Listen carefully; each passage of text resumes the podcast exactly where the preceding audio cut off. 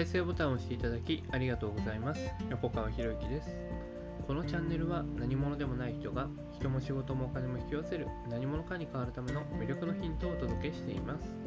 今回のヒントは挨拶は誰のためにするのか。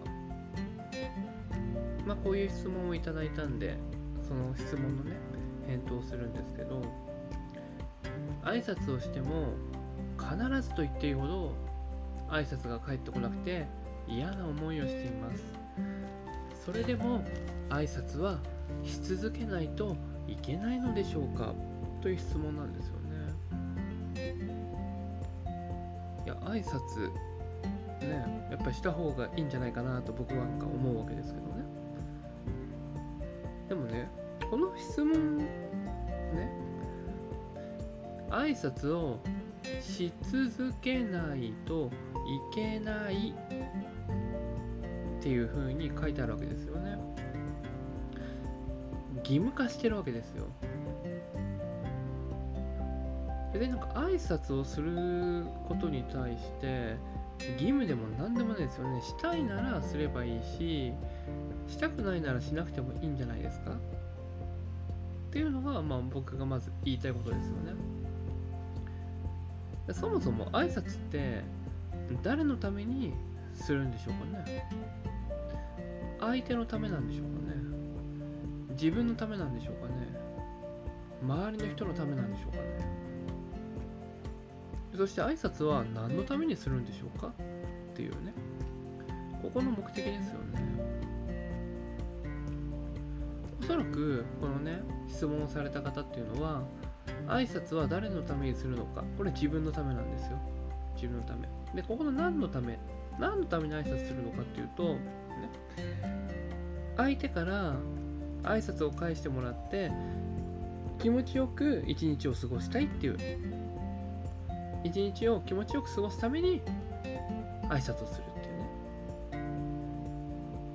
でその一日を気持ちよくするための前提として相手からの挨拶が返ってこないと気持ちよく過ごせないってことになる。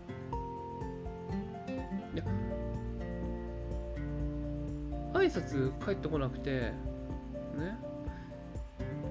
気持ちよく過ごせないっていうんであればそれって相手から相手に期待してることになるわけですよね。というより相手から返事を奪おうとしているっていう発想になるわけですよ。与えたんだから帰ってくるのが当然だよねって。私が挨拶してるんだから返すのは当然でしょ。俺が挨拶してんだから返すのは当然だろ。てかそれが人間としての当たり前でしょ。常識でしょ。っていう風な正義感がこの一言にもろに現れてるんですよね。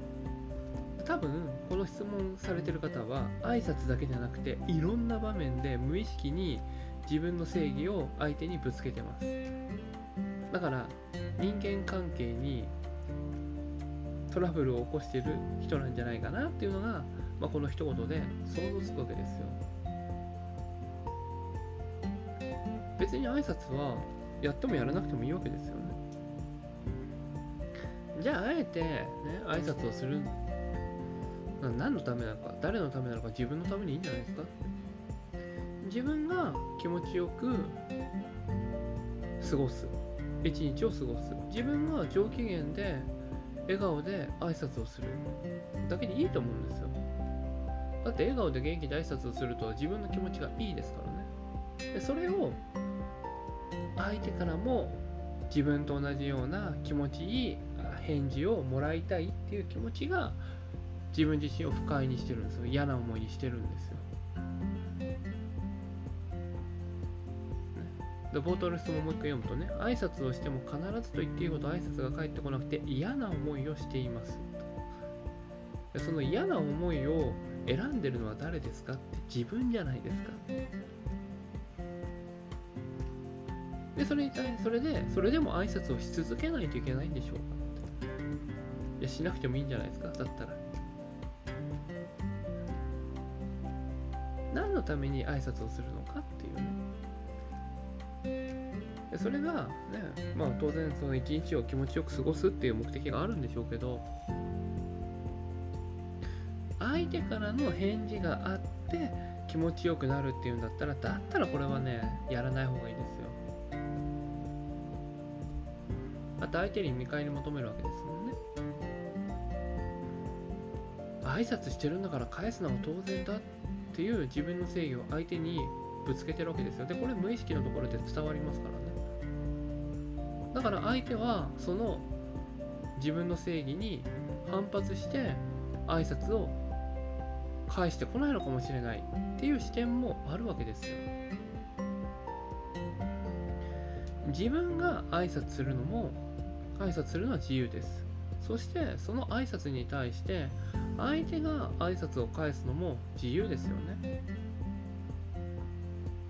別に決まってるわけじゃないですか。それは道徳的にはね挨拶したら挨拶返しましょうっていうね道徳的なルールはあるけどありますけどね。別にも道徳的なルールに従う義務なんてものはないはずですから。じゃあどういうふうに考えるのかっていうとこれはお互いの自由を尊重できる自分になるための修行なんですよね挨拶って。自分が挨拶するのは自由ですよね。そして相手が挨拶、ね、自分の挨拶に対して返してくれるのも自由。でそれを相手が返してこないっていうになってしまったら相手に強制してますよね挨拶を。ね相手の自由を尊重してないんですよ。自分の自由だけを尊重してしまって、ね、相手の自由は尊重しない。だって返すべきだって言ってるんだもん要するに自分勝手なんですよ自分が気持ちよくなるために相手からの挨拶が欲しい。相手からの返しの挨拶が欲しい。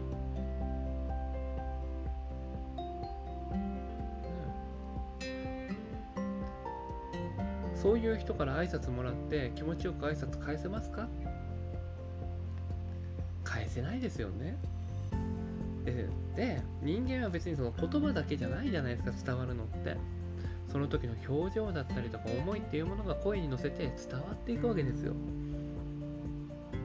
ということは挨拶が返ってこないということは相手は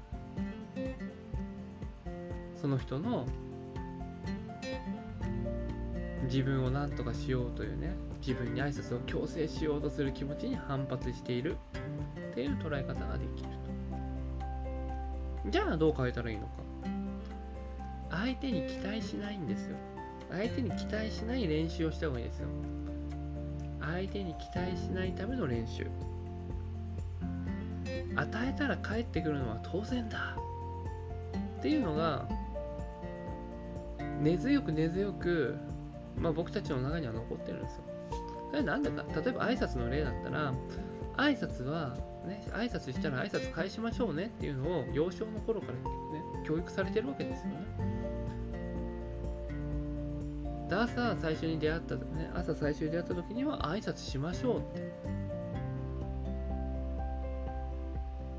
っていう教育を僕たちは受けてるからじゃあ挨拶も返すのは当たり前だって話になってる。これをそれを当たり前じゃないんですよって。期待を手放す。じゃあ挨拶しなくてもいいのか。うん別にしなくてもいいと思いますよ。じゃあ挨拶しなかったらどんな一日になるんですかって。どんな一日を理想の自分だったら過ごしたいんですかって。ってなった時に理想の自分だったら笑顔で気持ちよく上機嫌で挨拶をする。そして仮に相手から挨拶返ってこなくても自分がねしたくてやったんだからそれでいいじゃんって思える自分になるっていうね。っていう風な理想の自分を設定しているんだったらその理想の自分を振る舞っていくんですよね。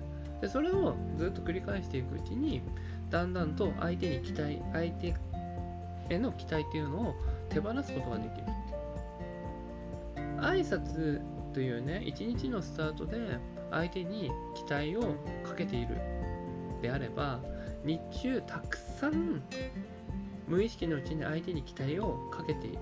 そしてその期待が裏切られたことによって自分が不機嫌になるということを繰り返しているはずなんですよ。一時が万事ですからね。挨拶でそれだったら、ね、当然仕事の面とか家庭の面とかね友人関係とかでも当然そういうことを当たり前のように無意識のうちにやってる。で無意識にやってるのが立ちが悪いんですよこれ。でも今こうやってこの話を聞いてるあなたはあもしかしたら自分にもそういうところあるかもしれないって気づいたかもしれない。気づいたとしたらじゃあ挨拶はどういうふうにやっていこうかなとかね。他に無意識のうちに相手に期待していることってないかな。とか自分に問いかけるようになるわけですよね。そうした時になんでこの人はこうなんだろう？とか思った瞬間にあいけない。自分は相手に期待していたなとかね。気づけるようになるわけですよ。でもちろん、じゃあ期待しちゃいけないのかって言ったらそんなわけでもないですよ。もし本当に相手に期待するんだったら、その期待をきちんと言葉で伝えた方がいいですよ。勝手に期待して、勝手に期待が裏切られたと思うのが一番よくこういうことで期待してるからね、お願いね伝えたらいいじゃないですか。でそれをやらなくて勝手に期待して勝手に期待が裏切られて不機嫌になってでその不機嫌を、ね、あのなんで不機嫌になったか分かると。いや分かんない。あなたが私の期待に応えてくれないからとかね。いやそんなね。じゃあそもそものその不機嫌になった発端はどこにあるのかって言ったら自分の勝手な期待でしょって。俺の言うこと分かるかって。俺の伝えたいこと分かる。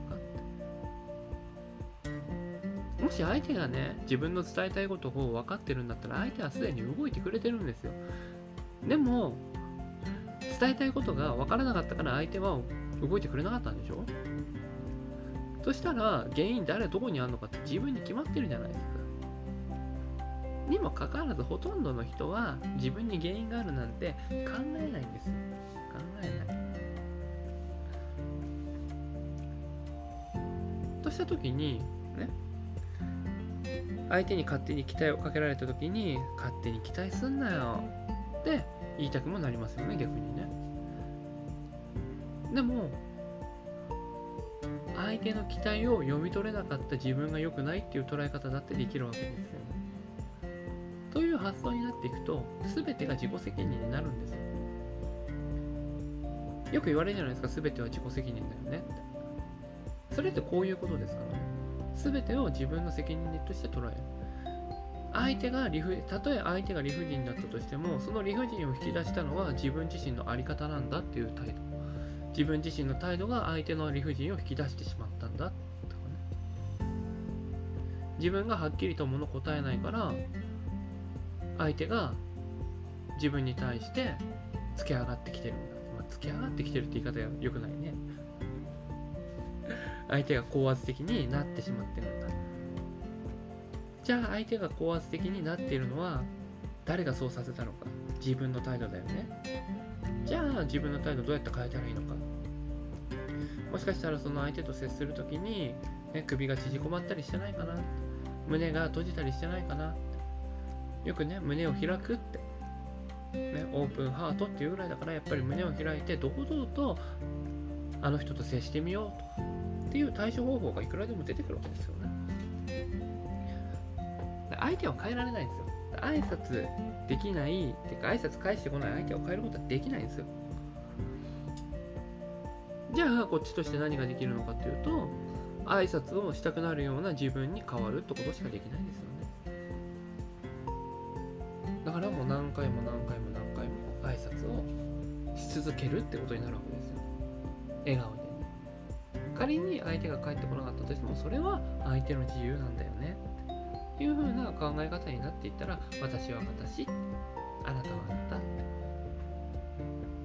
ていう風な捉え方もできるわけです。よねまあこれは課題の分離っていうわけです。けど課題の分離ができた上でね挨拶を返してこない私もあなた挨拶を返してこないあなたも私ですっていうね。まあこれはあの体を使うとねそういうことができるようになってくるとあ挨拶を相手が挨拶しないのは全て私の責任なんだっていう風な捉え方もできるようになりますからまずはねまずは相手への期待をかけていないかどうか。その自分勝手にかけた期待が裏切られたから不機嫌になってるんじゃないかそういう発想がね発想を持って、まあ、日々を生きていただけたらなと思います。はい今回は以上になります。